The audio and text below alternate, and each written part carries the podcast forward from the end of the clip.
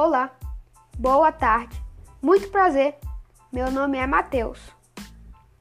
Hoje eu vou falar a respeito sobre o sistema cardiovascular. O tema que vou apresentar hoje é doenças que afetam o sistema circulatório cardiovascular. O sistema circulatório tem um papel relevante no organismo humano, pois ele é o responsável pelo transporte de hormônios, oxigênio e nutrientes. Este sistema tem como principais estruturas o coração, as veias, as artérias e os vasos sanguíneos. Algumas doenças atingem o sistema circulatório e comprometem a saúde geral das pessoas. Por ser um sistema complexo, as doenças do sistema circulatório são muito perigosas e, em alguns casos, podem levar à morte. A maior parte destes problemas de saúde está relacionada ao coração. Agora vamos falar sobre a, as principais doenças que atingem o sistema circulatório. Hipertensão arterial é uma doença caracterizada pelo aumento da pressão arterial e pelo estreitamento das artérias pode prejudicar o funcionamento do ventrículo esquerdo e levar ao desenvolvimento de problemas cardíacos. Aneurisma.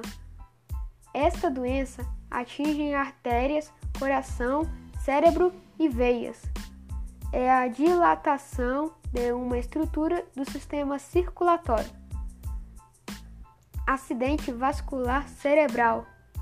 A doença se manifesta pelo entupimento de artérias ou pela ruptura de aneurismas. Varizes. A doença atinge as veias provocando dilatação. É comum nas pernas. Arritmia. Batimento do coração em ritmo anormal.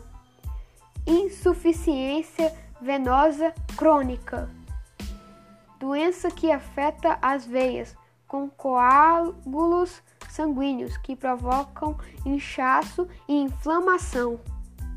Angina é a obstrução dos vasos sanguíneos do coração, caracterizada por dor súbita no peito.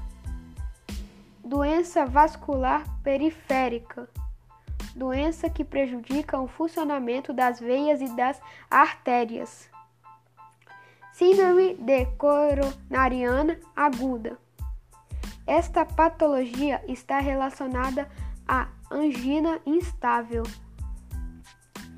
endocardite, inflamação da camada interna do coração, taquicardia, doença caracterizada por batimentos cardíacos acelerados.